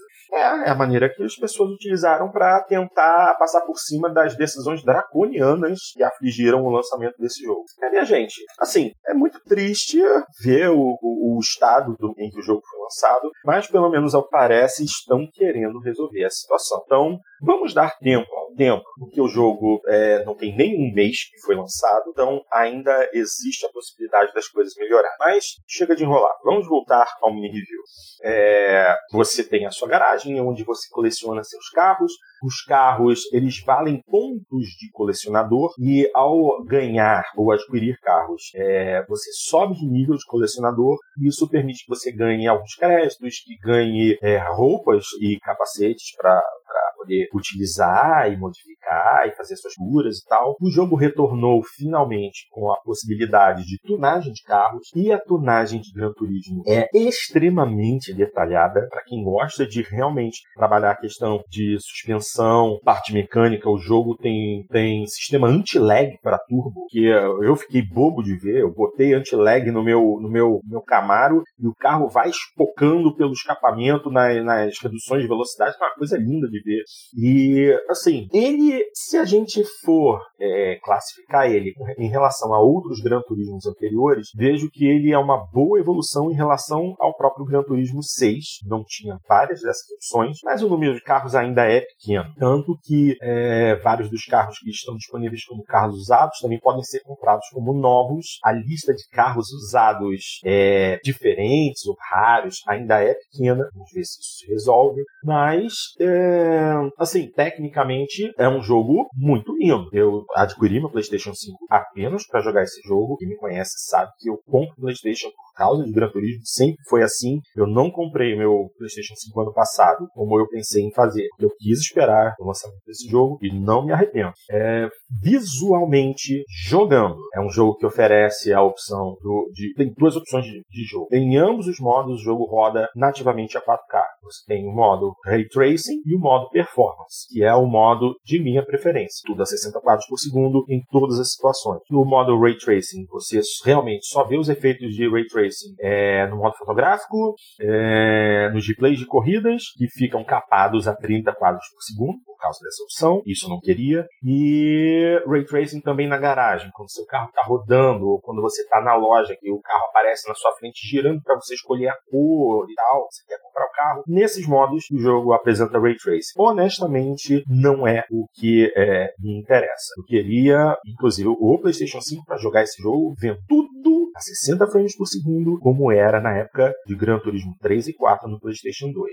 Os replays eram 60 quadros por segundo e eu era absolutamente apaixonado por isso. Finalmente tenho isso de volta em termos que determinadas situações, mesmo no modo performance, causam queda de frame rate. Eu fiz uma corrida na chuva é, com é, o, todos os carros dos oponentes, mais 19 carros correndo contra, e quando tá todo mundo junto, subindo o, o efeito de, de pista molhada e tal, você nota nota que ainda ocorrem quedas de frames. O, o, PlayStation 5 ainda tem seus problemas em determinadas situações em que o jogo fica graficamente sobrecarregado. É raro, mas acontece. Agora, o mais importante, com relação à dirigibilidade. Eu acho que esse é o ponto que eu sempre fui apaixonado, mais apaixonado por Gran Turismo, eu sempre considerei isso superior à Forza. Continua superior à Forza. Vamos traçar aqui um paralelo. É, é preciso lembrar, Gran Turismo 7 não concorre com Forza Horizon. Gran Turismo 7 concorre com Forza Motorsport 7, já que ainda não temos um Forza Motorsport da nova geração. E nesse ponto, o que, que a gente pode dizer? Visualmente, nas pistas, Forza Motorsport ainda tem alguns detalhes mais bonitos. Alguns, mas no geral, eu posso dizer que Gran Turismo 7 está mais bonito. Em especial os modelos de carro. Eu fiz um comparativo tirando fotos do Nissan Skyline GTR da geração R34, é, dos, do, no, no Forza Motorsport 7, no Forza Horizon e no Gran Turismo. E a modelagem do, do Skyline nos jogos da, da Microsoft, nos títulos Forza, é uma verdadeira piada. A modelagem em Gran Turismo é absolutamente perfeita. Os carros têm detalhes que no Forza você sequer sonha em ver. E vamos falar de chão, pneu no asfalto. O Gran Turismo continua superior, mas se comparado a Gran Turismo Sport do PlayStation 4, ocorreram algumas mudanças, algumas mudanças importantes que, na minha opinião, pioraram o jogo. O que, que eu posso falar? A primeira coisa, em Gran Turismo Sport você não, não gastava dinheiro para fazer upgrades no carro. Antes de uma corrida, você tinha um menu que você podia mudar os pneus, alterar a caixa de transmissão para que a transmissão fosse ajustável, é, suspensão, você podia alterar compressão, descompressão, dureza de mola, é, bases estabilizadoras, dureza das bases estabilizadoras, para não deixar o carro nas curvas. Você tinha isso tudo em GT Sport. Você tem isso tudo em Gran Turismo 7, mas tudo isso é pago. Você tem que ir lá na loja de tuning para pagar pelos upgrades. Se você pega um carro em Gran Turismo sem upgrade nenhum, bota ele na pista e compara com o Gran Turismo Sport, é, o, o grip dos pneus é muito inferior, carros de tração traseira sofrem muito de snap oversteer, ou seja, é, sobreesterçagem súbita, ou seja, você entra numa curva com um carro de tração traseira, um toquinho no acelerador, a traseira do carro solta, sem aviso nenhum. Isso era uma coisa que não acontecia em Gran Turismo Sport. É, qualquer saída de traseira, mesmo usando pneus de, de menor tração, eram suaves, controladas e progressivas. Em Gran Turismo 7, não. O carro sai de traseira no estalo e se, se vira. Se vira para segurar o carro. Até isso também piorou, porque mesmo que você desative o auxílio contra derrapagem no jogo, se você joga no joystick, tem auxílio extra mesmo que você desative tudo, existe um auxílio extra que atrapalha a jogabilidade. Eu não gostei disso. Quando você faz um upgrade de carro, todas essas tendências diminuem, mas não desaparecem carro, mesmo que você coloque pneu de competição, é, pneu de corrida macio, que é o pneu da a melhor tração possível, pode acontecer de vez ou outra, se o carro for um pouco mais potente, você sofrer dessa sobreviragem súbita e é, é, all hell breaks loose. É loucura segurar o carro. Nesse ponto, Gran Turismo Sport era superior. Outra coisa, adicionaram uma trepidação de, de, de câmera no jogo. Quando você está pilotando em alta velocidade, troca de direção para lá e para cá, você nota que o, o para quem pilota dentro do cockpit, né, cockpit todo, volante tudo sacode. E eu de início achei isso absolutamente horrível. Agora eu me acostumei, mas de início também isso foi um ponto decepcionante para mim. Não gostei nem pouco. Agora, a partir do momento em que você se adapta a essas idiosincrasias do jogo, é um jogo bom e continua tecnicamente na pista superior ao Forza Motorsport. Ainda é um jogo, transmite para o jogador as sensações de uma forma é, mais. É plausível, por assim se dizer. Agora, deixa eu comentar a respeito do DualSense. Eu desliguei os gatilhos adaptativos. Porque a força, mesmo que você diminua, gradue para baixo a força de reação dos gatilhos, você tem a opção de força máxima, é forte, fraco ou desligado. Mesmo no fraco, o, o, é muito irreal a movimentação dos gatilhos. Porque o normal é que quando você. É, nem acelerando, porque normalmente o pedal do acelerador é um pedal que não tem peso. Ou o peso é muito pequeno. Mas o pedal de freio, você não tem uma graduação no peso conforme você aperta o gatilho. Você começa a apertar o gatilho, está leve, leve, leve, leve, leve, e de repente fica super pesado. Você tem que fazer força com o dedo, mas muita força num único momento para fazer o gatilho movimentar. E quem dirige carro sabe que quando você pisa no freio, ele você vai apertando ele e gradualmente você vai fazendo mais força e ele aumenta a força contra, a vo contra você de maneira gradual. No gatilho não é assim. Num determinado, num determinado momento você sente que ele cria uma resistência alta que você tem que vencer e ficou irreal, para falar a verdade. Eu não gostei. Eu, particularmente, não gostei e por isso eu desativei os gatilhos reativos do DualSense. Eu jogo sem esse esforço. Agora,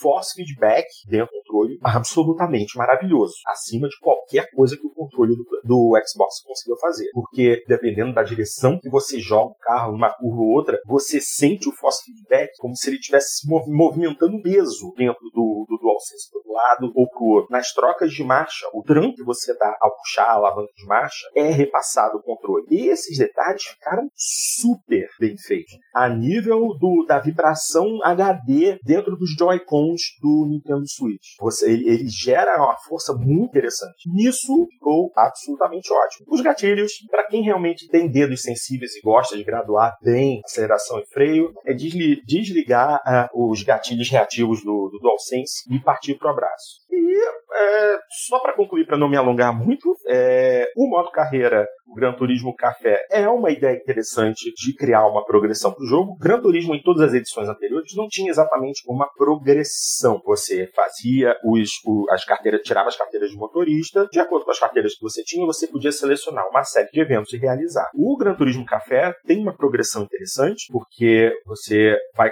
de acordo com cada cardápio, você pode é, colecionar uma série de carros, normalmente três veículos, ou então você faz um campeonato, mas o mais legal disso tudo é que é um jogo que é, faz uma homenagem ao mundo automotivo. Os cardápios têm é, tópicos interessantes, como, por exemplo, veículos compactos, ou Mustangs, ou carros da AMG, né, a preparadora da Mercedes, ou Ferraris, você vai colecionando esses veículos e a cada, a cada momento você consegue juntar os veículos de um determinado cardápio, você é apresentado a história dos veículos. Você conhece da onde surgiram. É... Quando você está no café, de vez em quando aparecem ícones de pessoas, assim, você pergunta quem são essas pessoas. Eu estava com um Fiat 500 é, fazendo um evento e quando eu fui pro café, eu ainda estava com o Fiat 500 como meu veículo de uso. E aí apareceu um ícone com um, um tal de Fábio, não sei o que, xará meu, que era o designer do Fiat 500.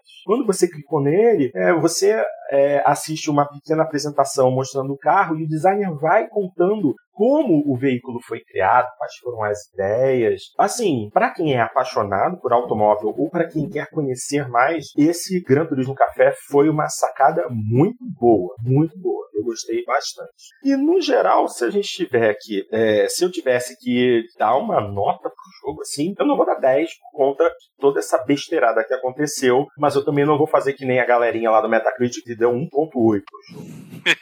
É, seria um jogo que eu daria uma nota 8,5. E é uma nota que eu poderia revisar para cima, caso realmente todas as alterações que o Kazunori Yamauchi prometeu venham a acontecer. A gente tem que lembrar, né, gente? Tivemos tantos jogos no passado que precisaram de tempo para melhorar, e eu já cito logo o caso de Drive Club, que, pô, também foi um verdadeiro shit show no lançamento, mas foi um jogo que cresceu enormemente, ganhou muito conteúdo, melhorou demais e terminou a vida dele é, como um jogo de corrida arcade excelente, mas que, por causa da repercussão inicial, não teve a atenção que merecia. Eu acho que Gran Turismo 7 pode ir no mesmo caminho, mesmo sendo uma das franquias premium da Sony.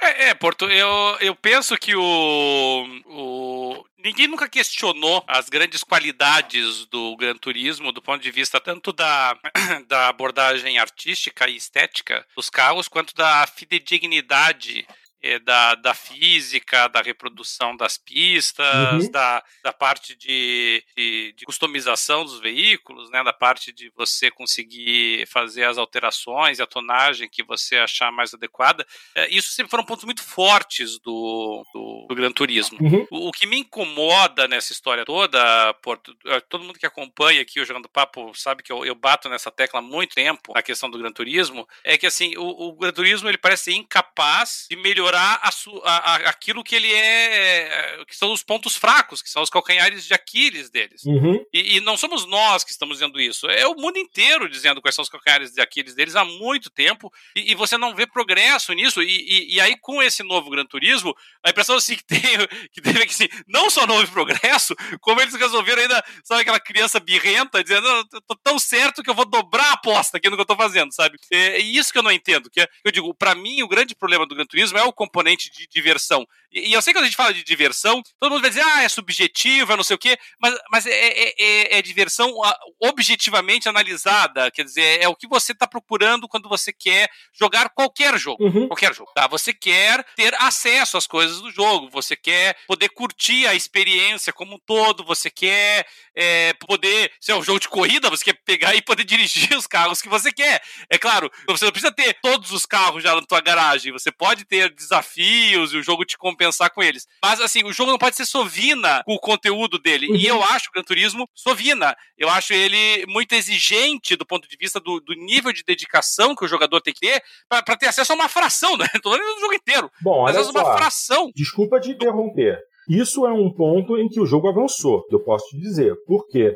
Se você lembrar de todo, toda a história dos jogos da série Gran Turismo, você basicamente precisava comprar os carros ou então ganhar os carros em algum desafio. Nesse jogo, eu fiquei impressionado com a quantidade de carros que eu tinha na minha garagem só de fazer o modo Gran Turismo Café. Só de fazer o café, ganhei, eu ganhei, foram 39 cardápios. Desses 39 cardápios, eu posso te dizer que pelo menos uns 60 carros entraram na minha garagem sem esforço nenhum. O modo, o modo Gran Turismo Café não é difícil. Tanto que eu fiz um campeonato, um dos campeonatos mais difíceis desse Gran Turismo, exigia um carro da categoria Grupo 4 com pneus de corrida. Eu entrei num Nissan Skyline R34 tunado com pneus de rua e venci. E esse campeonato deu, se não me engano, foram 30 mil ou 50 mil créditos de prêmio, que não é um prêmio ruim. Então, é, é, eu vejo isso como um certo esforço de tornar o jogo mais acessível, entendeu? É, tanto que, descontado o valor que eu havia, que eu recebi por ter comprado a edição de 25 anos, é, que eu estava com um milhão e 100 mil créditos, quando eu terminei o Gran Turismo Café, eu já estava com 2 milhões de créditos. Ou seja, ganhei 900 mil créditos e 60 carros fazendo o, o, o, o café. Então, eu vejo isso como um avanço significativo comparando com o Gran Turismo anteriores. É, com certeza comparado aos anteriores, né? Que tinha tantas é, sublimitações, né? Você tinha que ter, ah, que ter carteira não sei o que para você ter acesso a esse negócio, para ter acesso a aquele carro, para ter acesso. Era uma encheção de saco do capeta. É, você não conseguia nem tunar, você tinha que desbloquear a tunagem? Era encheção de saco. Coisa inacreditável. Então, é, é, essas coisas que eu acho assim, que não são difíceis de você melhorar, até porque você tem que olhar para a tua concorrência. Então você tem que olhar assim, o que que o, qual é o, o o, o, o, grande, as grandes qualidades, as grandes virtudes do Forza. Isso é exatamente isso. É a facilidade que você tem de já entrar no carro e já sair dirigindo, entendeu? Não tem grandes esforços assim, para você conseguir os caras que está precisando. Você tem um envolvimento comunitário muito maior, muito mais solidário do que o que nós vemos no, no Gran Turismo. E, e, e eu acho que a, a Polyphony não, não olha para isso, sabe? Falta um pouquinho é, pode ser meio jargão dizer isso, mas falta um pouquinho de humildade nisso, sabe? Eu, lembro, eu, eu, eu, sempre cito esse exemplo, quando o, o Civilization, é uma franquia é, absolutamente icônica, é, o Civilization, ele sempre pôde invocar em seu favor que em time que tá ganhando não se mexe. E, e eu lembro até hoje, né, que uma, um calcanhar de Aquiles constante do Civilization, mas constante, era o fato de que ele era muito, que nem o pessoal dizia, city-centered, né? Quer dizer, o jogo inteiro estava concentrado na cidade. Então, o teu objetivo no Civilization era sempre você fortalecer as cidades porque eles eram o, o, o centro de poder da tua civilização. Uhum. E, e, e, aí surgiu um joguinho chamado Endless Legend. E o, e o Endless Legend, uh, que foi desafiar o Civilization, uma tarefa hercúlea, o, ele teve uma sacada genial. Ele falou: não, vamos criar distritos. Vamos criar, é, vamos fazer com que assim, o jogador não tenha que é, se encastelar na sua cidade, né? Ele tem. A cidade vai se desenvolver em subúrbios, em distritos ao redor, e, o jogador, e isso vai ter um componente estratégico dinâmico de jogo. É, e, e, o Civilization viu, e o pessoal adorou, e o Endless Legend fez muito sucesso, e o, o Civilization olhou para isso, e o que, que, ele fez? Ele disse: não, não, não, agora as cidades vão ficar ainda mais fortes. não, ele falou: não, essa ideia é bacana. E no Civilization seguinte, distritos, subúrbios, você já tinha a mesma coisa que o Endless. Quer dizer, o Civilization copiou descaradamente porque ele viu que funcionava, porque ele viu que aquela proposta era o que estava modernizando o jogo. E, e o Civilization até hoje usa essa sistemática, né? Desde então ele passou a utilizar.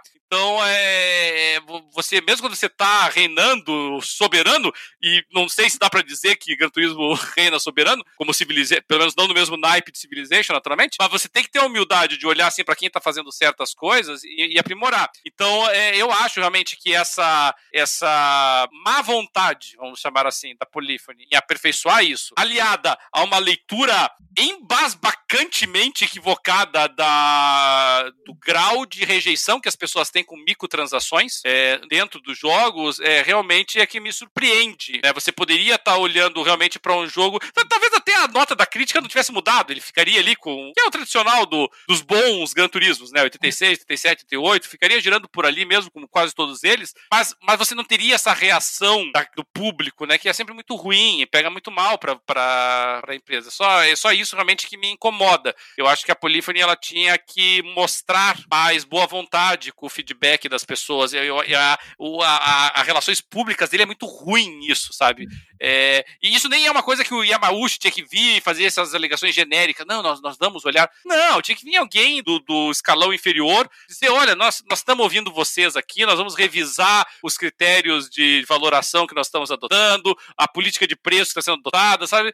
Dê um retorno, sabe? Mostre que você está eh, ouvindo as pessoas. Não é uma coisa difícil fazer. É, assim, é, eu, eu vejo como maiores problemas de, do Gran Turismo, pelo menos dessa edição, a questão da monetização, que realmente eu acho que isso não foi nem culpa do Yamauchi, eu acho que foi uma imposição da Sony, mas aí eu também diria, pô, Yamauchi é um nome já tão grande nesse mercado que ele simplesmente poderia dar uma de Kojima. Tem que bater o pé, tem que bater o não, pé. Não, ele podia dar uma de Kojima. Ah, é? Eu não posso fazer a visão do jogo como eu quero? Tchau para vocês. Largar a Sony e fazer um novo jogo de corrida, é, levar a galera da Polyphony Digital com ele. Mas aí, pô, a Polyphony virou um estúdio da Sony, é um, é um dos subestúdios da Sony. É um fator complicador e ele realmente ele não bateu o pé. Mas tão ruim quanto isso, sinceramente, é você ser obrigado a estar online para jogar um modo single player. É, não, isso é. Isso, assim, é, é, década passada que nós é, estamos falando. Isso, isso daí é que eu chamo de draconiano, entendeu? Eu entendi isso no Gran Turismo Esporte porque Gran Turismo Sport era um jogo especificamente voltado para esportes, entendeu? Os campeonatos de Gran Turismo que rodavam em GT Sport eram absolutamente sensacionais. Aí, por que que eles fizeram? Qual é a desculpa para fazerem isso nesse jogo, no Gran Turismo 7? É para que o save game do jogo não seja alterado em nenhuma forma, de maneira que os jogadores que participarem dos eventos online de esportes dentro de Gran Turismo 7 não tenham nenhum tipo de vantagem. Por um lado, entende-se, mas por outro não, porque faça o seguinte, crie então uma garagem de carros específica para uso no modo esporte e você não pode usar seus carros no modo esporte, não pode usar seus carros online. Agora, o que você faz com o teu save game, com os teus carros, no modo single player, no seu console, com o jogo pelo qual você pagou, problema seu. Você quer é, baixar, conseguir puxar o arquivo de save game e começar a fazer híbridos, carros híbridos. Quando eu digo híbrido, não é carro com motor a combustível e, e eletricidade junto, mas híbridos são uma coisa que existem desde Gran Turismo 1, que é você pegar as características de um determinado carro do jogo e jogar em outro. Tipo, fazer um, um, um Toyota Prius com a mecânica do Fórmula 1. Um Toyota que vai fazer, vai acelerar e vai fazer curvas como nenhum outro. Muita gente fez isso, faz, fazia isso desde Gran Turismo 1 até Gran Turismo 6, alterando o save game do jogo. Mas aí, pô, a pessoa vai participar do modo online competitivamente, use os carros que nós estamos disponibilizando para isso. Você quer jogar em casa, no modo single player, sem internet, você usa os seus carros. Agora, eu estou jogando o modo carreira aqui. Aí do nada o jogo para e aparece uma mensagem no cantinho. É conexão interrompida, você não pode jogar online. Pô, mas eu não estou jogando online, eu estou jogando carreira single player. É. Quer dizer, isso, é isso particularmente para mim, é o maior calcanhar de Aquiles desse jogo. Não são nem as microtransações, é isso. É, e essa, e essa alusão que eles fizeram do de você pegar ali preços reais ou custos reais, ele, assim, é, ela é tão cômica. Eu, eu lembro, Porto, de uma de uma crítica, faz, faz, muito tempo, mas ela me marcou muito. Foi uma crítica que eu li uma vez do, do, do Zero Punctuation. Hum. Ele é um, é um, crítico de jogos, atualmente ele tem uma coluna na The Escapes. É, eu conheço ele. Ele, ele faz, ele faz um vídeo review também, mas os vídeo reviews dele são é, sem graça. Ah, é mais, é mais ah, legal ler o artigo. Eu gosto, eu gosto. Ah, são aqueles desenhos bobinhos é, e tal. Mas eu, ah, eu, eu, prefiro ler direto, o, porque ele só lê o, a review dele, né? Uhum, uhum. Enfim. Mas o Zero Punctuation, uma vez ele tava falando sobre, sobre realismo nos jogos, né? Ele falou: ah, o, o pessoal fica falando aí sobre, sobre como os jogos de hoje estão realistas, né? Como Skyrim, na época que tinha sido lançado, né, era muito realista. Ele disse: é, tão realista quanto você aceitar que uma cidade inteira tem 40 habitantes e você entra para falar com o rei numa boa e tal. É, ele disse, ele falou, é, não, não, não, precisa ter esse nível de realismo. E aí ele tava criticando na época o Molinô, uhum. porque o Molinô ele tava muito na onda do Fable 3, explicando, né, como o jogador ia ter que se preocupar ali de estar com a esposa e não sei o que, e trabalhar e levar não sei o que de dinheiro para casa e tal. E, e ele falou, por que cargas d'água eu vou querer toda essa preocupação realista num jogo, entendeu? É, ele falou, eu tô jogando um jogo de RPG, eu quero ir lá matar o dragão, eu quero que o rei chegue e dê tapinha nas minhas costas, uma mão, entregue a chave do cinto de castidade da filha com a outra, e beleza, é, é, é isso que eu quero no jogo. Ele falou, eu não quero ter que ficar preocupado se eu vou dizer bom dia pro meu vizinho chato no elevador, ou coisa parecida, essas coisas do, do, dia a dia, assim. Eu falo, não, não, isso eu já tenho na realidade, eu não preciso dessa porcaria nos jogos. E, e, e, aí você fica pensando assim, não, não, vamos reproduzir o quanto custa um Honda Civic, quanto custa uma Lamborghini Gallardo concretamente no jogar. Qual é? É, assim. É, tem menor cabimento. Ué, porque, é, mas infelizmente isso sempre foi um capricho dele. Sempre foi. Eu vou te dar um exemplo agora mesmo do que eu joguei. É, você não consegue comprar uma Lamborghini Murcielago na loja de carros novos. Na loja de carros novos você só consegue comprar Huracan, Aventador, modelos mais recentes. Então a Murcielago apareceu na loja de carros usados. Por um preço que não estava tão absurdo. Eu paguei, se não me engano, 350 mil créditos. O equivalente equivalente a 350 mil dólares, que é o que esse carro realmente hoje vale mais ou menos no mercado. E eu fiquei assustado porque apareceu um Skyline RT4 por 700. Não, 700? Não, minha, desculpa, exagerei. 470 mil créditos. Aí eu perguntei, porra, por que, que o Skyline é mais caro que a Lamborghini? Porque se você for olhar o mercado hoje, você vai ver que um Skyline desses é um carro mais, já considerado mais rápido que uma Lamborghini e que, em média, tem valido entre 400 e 700 mil dólares em venda, entendeu? Então, nesse ponto, ele realmente está puxando para isso. Sim, o... mas, mas isso por restrições da realidade, do fato Sim. de serem carros que já não estão sendo mais produzidos, Sim, que quando foram produzidos é... foram limitados. Exatamente. Não existe essa limitação no jogo.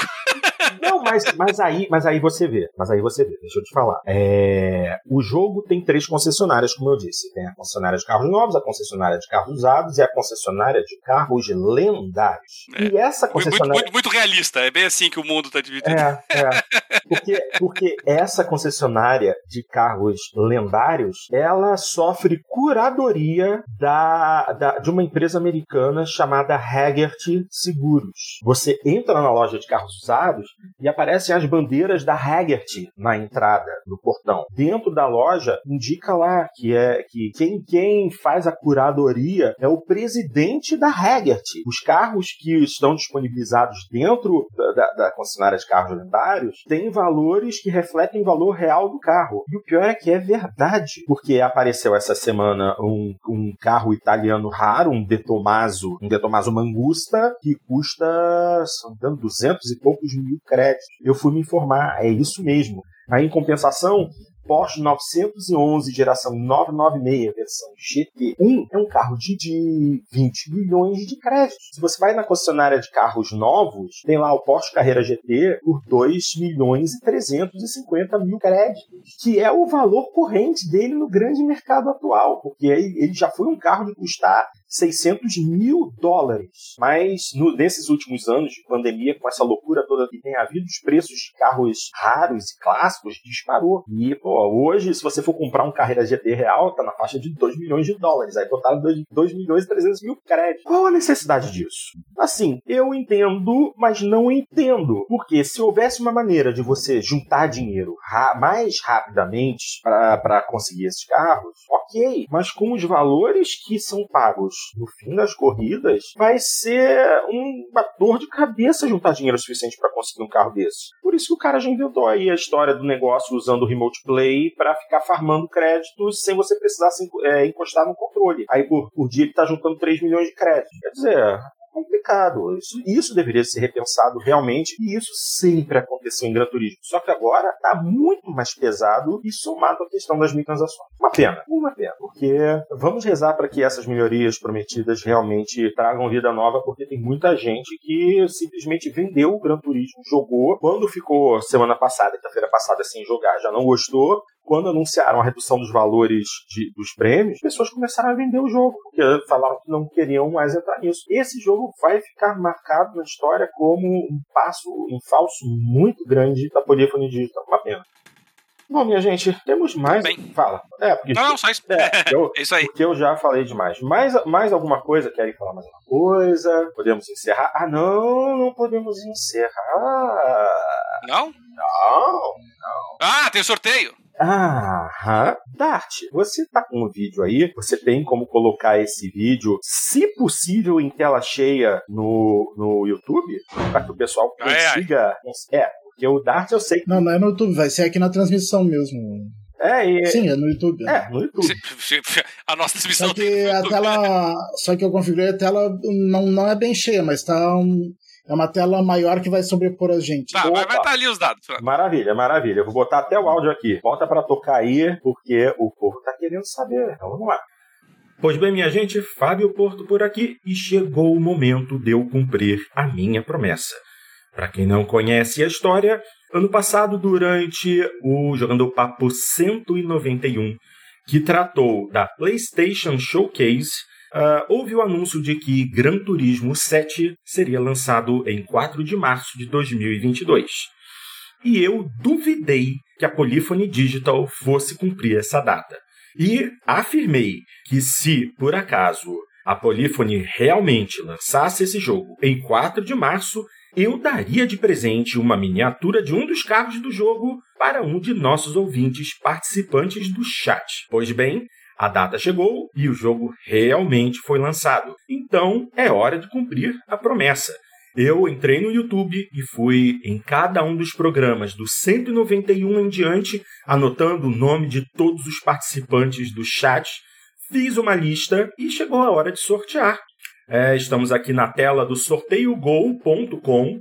Eu coloquei o nome de todos os 39 nomes que apareceram e eu vou fazer um sorteio de três nomes.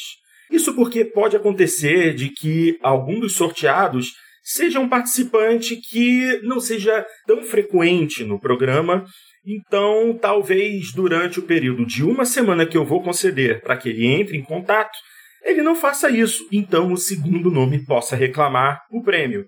E se a mesma situação acontecer com o segundo nome, o terceiro nome poderá reclamar o prêmio, correto? Então, Vou sortear agora. O primeiro nome terá uma semana para entrar em contato conosco pelo nosso e-mail, passando seus dados para que eu possa fazer o envio da miniatura. Se dentro de uma semana isso não acontecer, nós vamos in- informar no programa e dizer que o segundo nome é o ganhador, dando novamente uma semana para que ele entre em contato. Repetindo-se essa situação, na terceira semana, nós vamos informar e o terceiro nome poderá reclamar o prêmio. Ok? Então, sem mais delongas, vamos clicar em sortear nomes e ver quem são os possíveis felizados.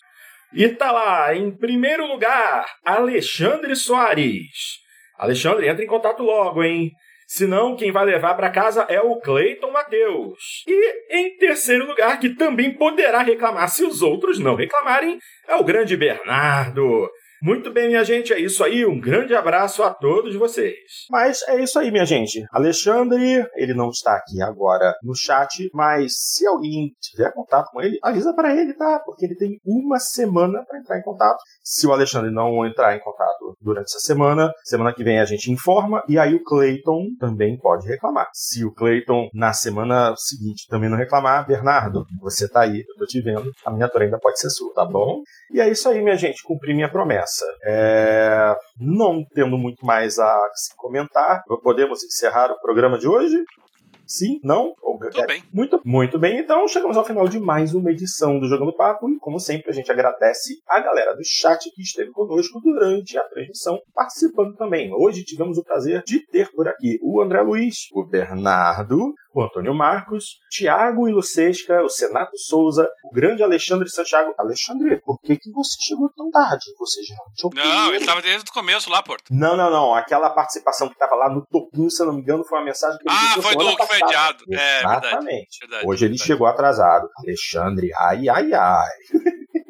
Também tivemos o Máximos Mínimos, o Rafael Mano do Céu, o Grande Pré e o seu opalão e o Caio Nogueira. Minha gente, muito obrigado pela força que vocês dão pra gente. Sempre é um prazer tê-los conosco durante a gravação. E a gente sempre agradece pela ajuda, pelos tatos, as opiniões que vocês vão dando pra gente ao vivo. Valeu, galera! Se você chegou ao nosso programa por uma recomendação do YouTube e curtiu o nosso trabalho, vai lá, gente, chega aqui embaixo, dá uma curtida, assina o canal, clica no sininho, no sininho aqui do lado é, direito, aqui embaixo, para ser notificado assim que uma de nossas transmissões estiver agendada, para podermos acompanhar ao vivo ou assistir a gravação que vai ser disponibilizada logo em seguida. É, o nosso querido Dart sempre agenda com antecedência para que todos sejam notificados antes de entrarmos no ar. Uma coisa que vocês também devem fazer de vez em quando é verificar se a assinatura de vocês ainda está ativa, porque o YouTube anda fazendo, cancelando assinaturas de canais sem avisar. Então, vez ou outra, dá uma chegada lá, confere para ver se você está inscrito no canal, tá bom?